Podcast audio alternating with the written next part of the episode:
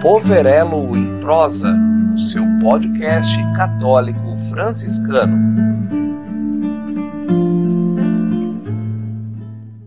Olá, amigos.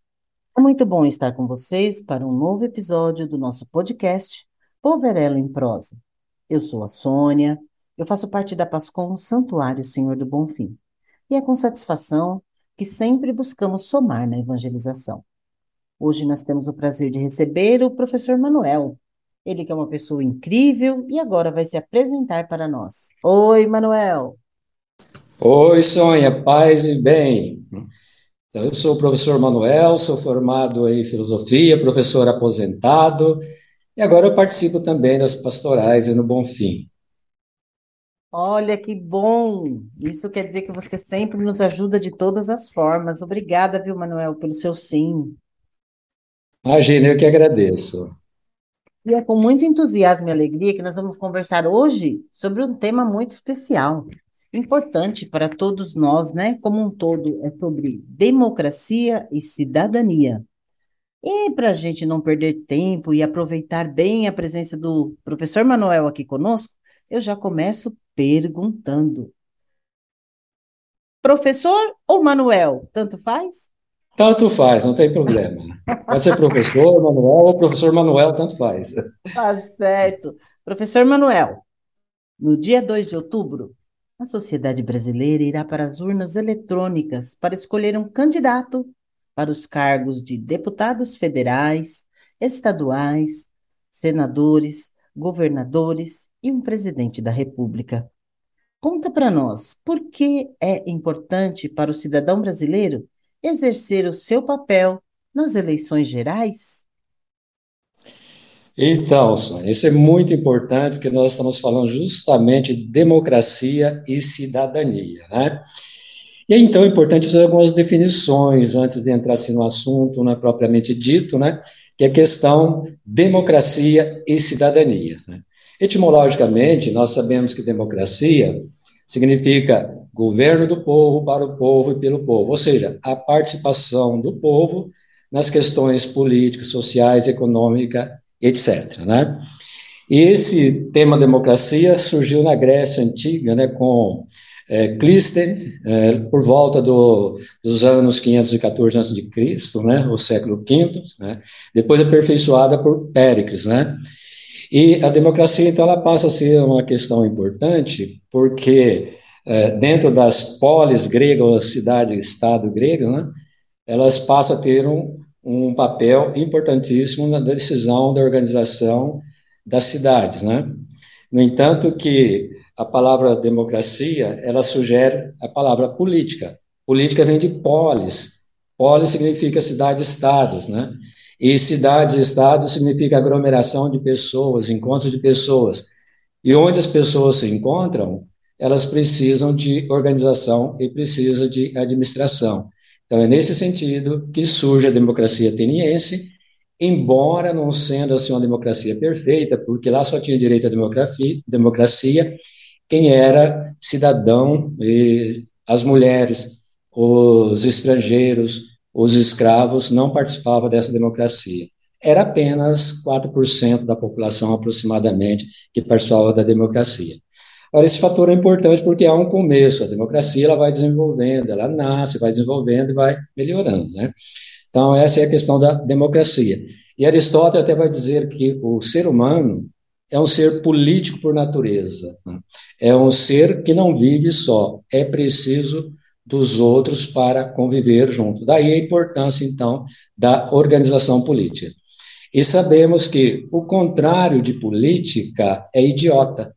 E idiota significa aquele que pensa somente no seu próximo, no seu próprio umbigo e que só pensa em si mesmo e não pensa nos outros, né? Então a democracia ela é o contrário justamente dessas questões de idiotismo, né? Ou seja, visando a política para o bem social da população. E cidadania, que vem de civita, né, já é um termo romano, latim, significa cidade. E cidade significa cidadão. Né? E cidadão significa ter direitos e deveres iguais. Então, isso é muito importante. Por isso, esses dois conceitos são completamente né, é, juntos. Né? só há realização plena da cidadania no governo democrático e, por um lado, o exercício da cidadania que sustenta e garante a democracia. Então, esse é um fator fundamental. E, ao contrário, então, de cidadão, né, é, nós temos o alienado. O que, que é o alienado? O alienado é aquele que não sabe o custo de vida, o preço de uma, por exemplo, do feijão, do arroz, do pão, né, no dia a dia, e que só pensam nele também. Então, é bem parecido lá com o idiota da, da Grécia Antiga, né, do contrário de política. Né?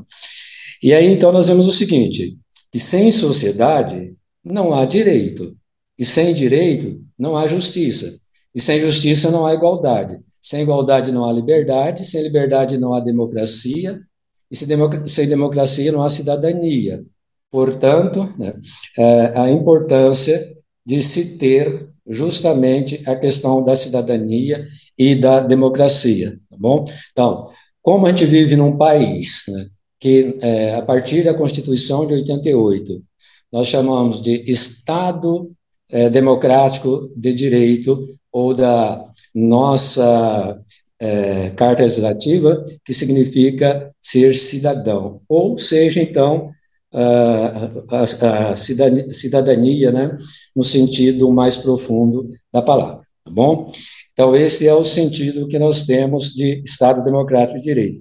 E quando a gente fala em direito, a primeira coisa que pensa, mas tem direito, tem deveres. Isso é importante. Então, por exemplo, mas quando eu falo de direito, já supõe deveres. Por exemplo, eu sou um professor, então sou formado, eu tenho o direito de lecionar. Portanto, eu tenho o dever de fazer a aula acontecer. Se ela não acontecer, então logo vai haver as preocupações daqui, que falam, olha, você está cumprindo com os seus direitos, mas está cumprindo com os seus deveres. Ok? Então, essa é a questão colocada com relação ao ponto inicial do Estado Democrático de Direito, que é que nós vivemos a partir da Constituição de 88. Tudo bem, Sônia? Tudo bem. Ah, a, a, pergunta que ficou, qual foi mesmo? Pode repetir, por gentileza? Posso. Por que é importante para o cidadão brasileiro exercer o seu papel nas eleições gerais? Ah, sim. Aham. É, então, isso é importante exercer, porque a partir do momento que eu tenho direitos e tenho deveres, devo participar, então eu tenho que exercer justamente esse dever de cidadão. Até porque né, eu sou responsável pela escolha desse cidadão, né, desse cidadão, não, dessa pessoa que vai me representar, porque a gente vive numa democracia chamada representativa. Então, eu delego poderes para alguém me representar. Então, esse é um fator fundamental, porque não dá para fazer igual na Grécia Antiga, juntar todo mundo na praça, uma democracia direta, mas eu vou, então, deliberar meu voto para alguém me representar, uma vez que não dá para juntar milhões de brasileiros juntos né, numa praça e tomar decisão. Então, eu elejo alguém para me representar. E aí é importante, então, a questão do voto. Tá? É, é importante saber que o meu voto ele vai delegar poderes para alguém me representar. Por isso é importante a escolha, tá bom? Tá certo, Manuel. E deixa eu continuar aqui. E professor, na hora de escolher os candidatos, em quem votar, quais os critérios são essenciais? Como que nós podemos conhecer o plano de governo do nosso candidato? Como melhor discernir nesse momento? Isso é muito importante, né? A vida é feita de escolha, todas as escolhas têm suas consequências e nós somos responsáveis pelas consequências de nossas escolhas, né? Então, os critérios são muito importantes. A primeira coisa é o histórico desse candidato, né? Isso é fundamental, saber de onde ele veio, o que, que ele fez, para onde ele vai, né? Ou seja, a vida e a prática do candidato. Isso é fundamental que eu tenha, então, esse conhecimento da vida e prática desse candidato. Então, saber o que ele pensa, né? quais os valores que ele defende, né? Qual é o projeto é, político dele, né? Se esse projeto é aplicado a todos ou somente é aplicado a uma parte. Então, isso é muito importante, porque ao se governar, tem que se governar para todos, não somente por uma parte. Então, isso é fundamental. E os critérios, então, para escolha, então, ele perpassa por aí. Mas é importante também, então, buscar conhecimento. Uh, agora, em época de campanha eleitoral, nós sabemos que tem os programas políticos, né? Isso é muito importante estar uh, assistindo e ouvindo quais são os seus projetos, né? O que, que eles defendem, o que, que eles propõem, e assim por diante. Então, isso é fundamental. E é também importante, né, dentro disso, é, estar aprofundando com relação ao conhecimento, buscando, por exemplo, é, grupos né, que estudam sobre, né, ou que estão dialogando sobre a questão política importante para o momento histórico do país, isso é fundamental, então, para a escolha de um candidato, ou dos candidatos que vai nos representar. Então, isso é fundamental. Tá certo. Ok. Nossa, professor, muito bom a gente ouvir isso com essa calma, né, com essa segurança. Eu acho que vai ajudar muito o nosso povo a pensar um pouco melhor.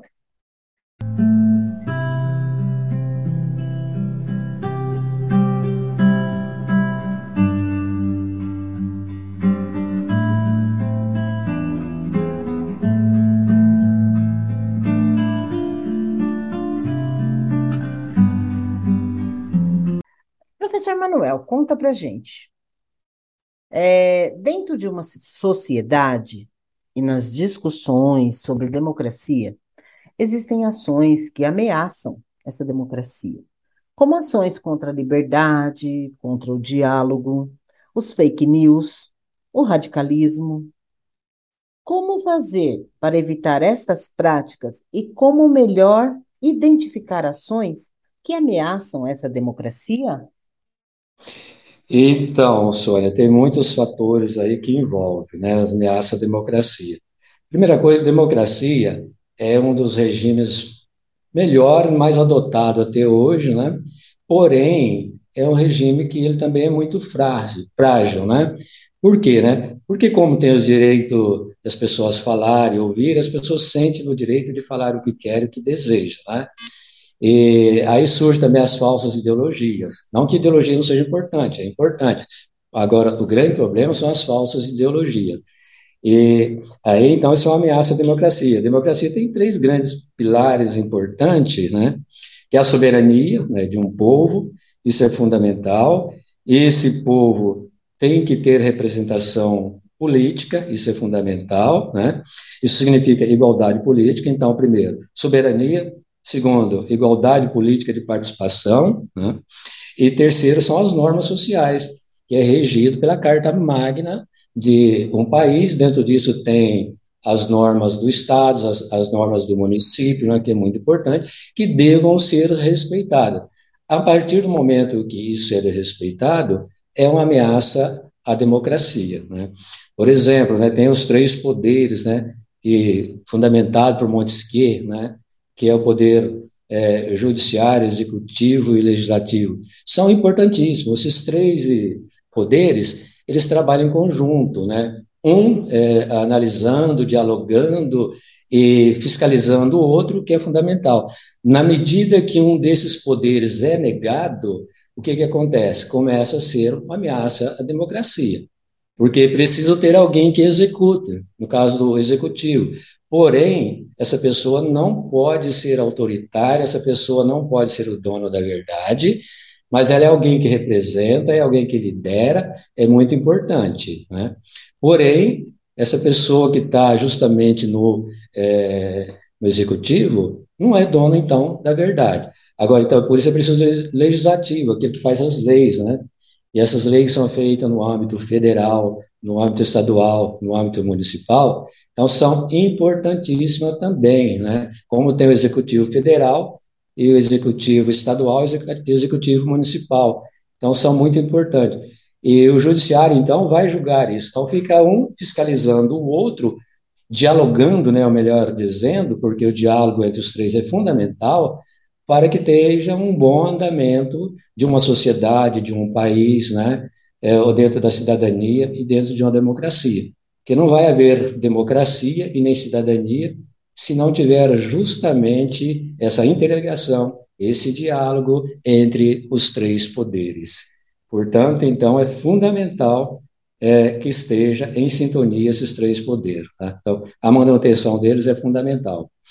Outra coisa que ameaça, então, muito, de alguma maneira, falei de uma maneira mais é, geral, mas autoritarismo versus autoridade. Uma coisa é ser autoridade, é pessoa que conhece, é pessoa que sabe o que é melhor para a nação, é o tipo do líder que vai liderar com, né? E liderar para, não para si próprio, mas para todos que ele vai governar. Né? Então, a partir daí, ele tem que ter autoridade. E autoritarismo, ele é imposto por uma única pessoa, o que ela acha melhor, o que ela acha que deve ser, ou por um grupo né, de pessoas que domina os outros. Então, isso também é uma ameaça à democracia. Como você já disse, os fake news também, que é outra grande ameaça, né? as falsas ideologias, isso tudo implica justamente no desenvolvimento e no andamento da democracia e da cidadania. A luz da fé cristã é a igreja. Como que um fiel leigo deve atuar nas políticas públicas e como devem ser suas atitudes para gerar uma sociedade mais justa e solidária? Você pode nos ajudar? Sim, sem dúvida. Tá?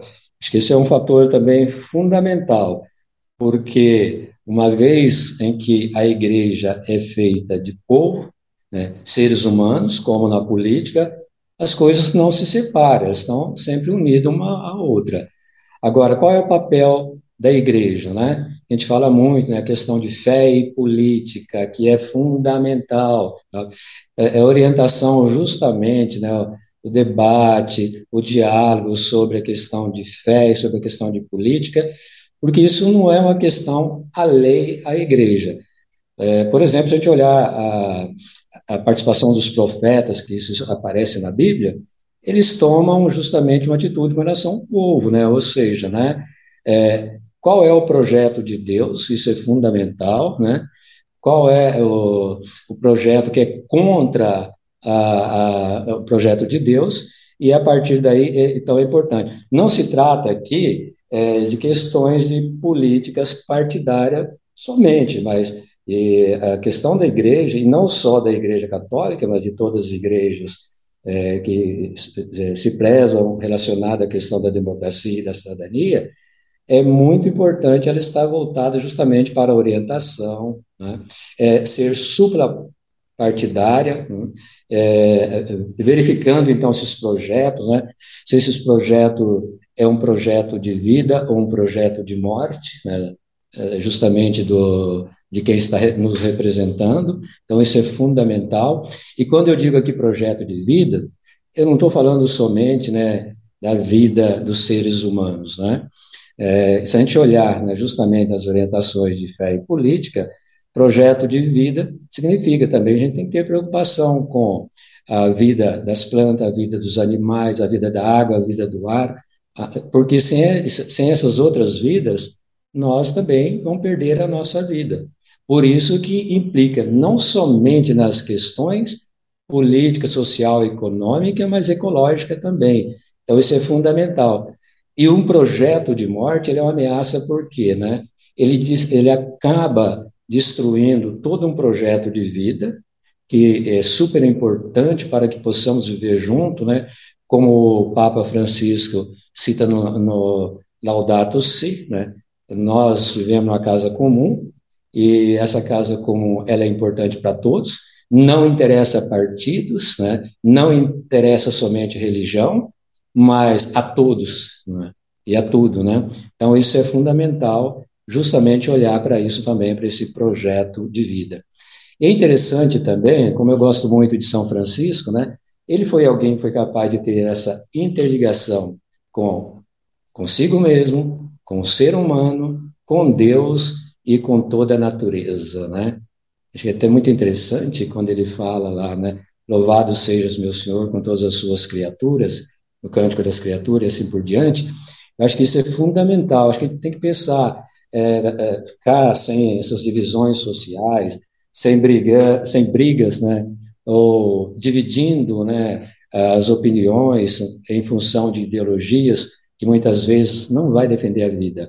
Acho que independente disso, é importante a gente pensar na vida de todos, né? E vida no sentido que eu falei, não só dos seres humanos, mas de todo tipo de vida, porque a nossa vida depende também dessas outras vidas. Muito bom. Mas, professor, estamos chegando ao final do nosso podcast. E, e fala sério, né? Com certeza, uma abordagem maravilhosa. Esse tema é muito importante para todos nós, né? Eu espero que nós consigamos ser melhores multiplicadores desta comunicação. Mas eu vou pedir agora que você deixe para nós e os nossos, os nossos ouvintes as suas considerações finais a partir dessa nossa reflexão. Pode ser? Pode ser, sem problema, tá? Então, Sônia, eu acho que nossas considerações finais, eu penso assim, que o nosso voto deva ser um voto consciente, sabendo em quem estou votando, né? Para quem então estou votando, por que estou uh, votando e por que estou deliberando em função do que esse voto. Isso é muito importante, tá? É, não ser um voto de protesto, porque já aconteceu muito isso, isso não leva a nada, acaba complicando, porque quando a gente coloca alguém lá, eles vão decidir pela nossa vida, isso vai influenciar, mesmo que alguém fale assim, olha, eu não tenho nada a ver com política. Tem. Política não separa da nossa vida, a gente separa para conversar, para dialogar, etc. Mas na vida prática, ela acontece junto com todas as coisas. Por exemplo, quando a gente fala é, da nossa vida de segurança, de saúde, de educação, de trabalho, de moradia, etc. Né? Então, isso está relacionado à política. Por isso que não deva ser um voto de protesto e muito menos um voto de favor, porque eu devo obrigação, né, como era o voto de cabresto no passado, e, então eu vou votar nessa pessoa por isso, né, ou a venda de votos não deve acontecer. Então, lembrando sempre que nós estamos deliberando o candidato para me representar e tomar a decisão no meu lugar. Portanto, isso é, é fundamental é, ter consciência disso aprofundar a questão da buscar, né, conhecer então candidato através dos meios de comunicação, através, inclusive, né, da própria igreja, que a gente pode estar dialogando, na escola, em todos os lugares, conversando sobre, porque para o bem geral da nação, é para o bem de todos, não é somente para um grupo, e isso vai decidir a nossa vida em todos os sentidos. Isso é fundamental. Então não adianta falar, eu não gosto de política, eu não tenho nada a ver com política. Bertold Brecht diz o seguinte, né? O pior analfabeto é o analfabeto político, porque esse analfabeto não tem consciência do preço do quilo de feijão, de arroz, do pão, do leite, etc. Né? Aquilo que é fundamental para a vida. E, para terminar, gostaria de citar aqui um provérbio chinês que diz assim: se você quiser colher a curto prazo, plante é, cereais. Se você quer colher a longo prazo, plante árvores frutíferas.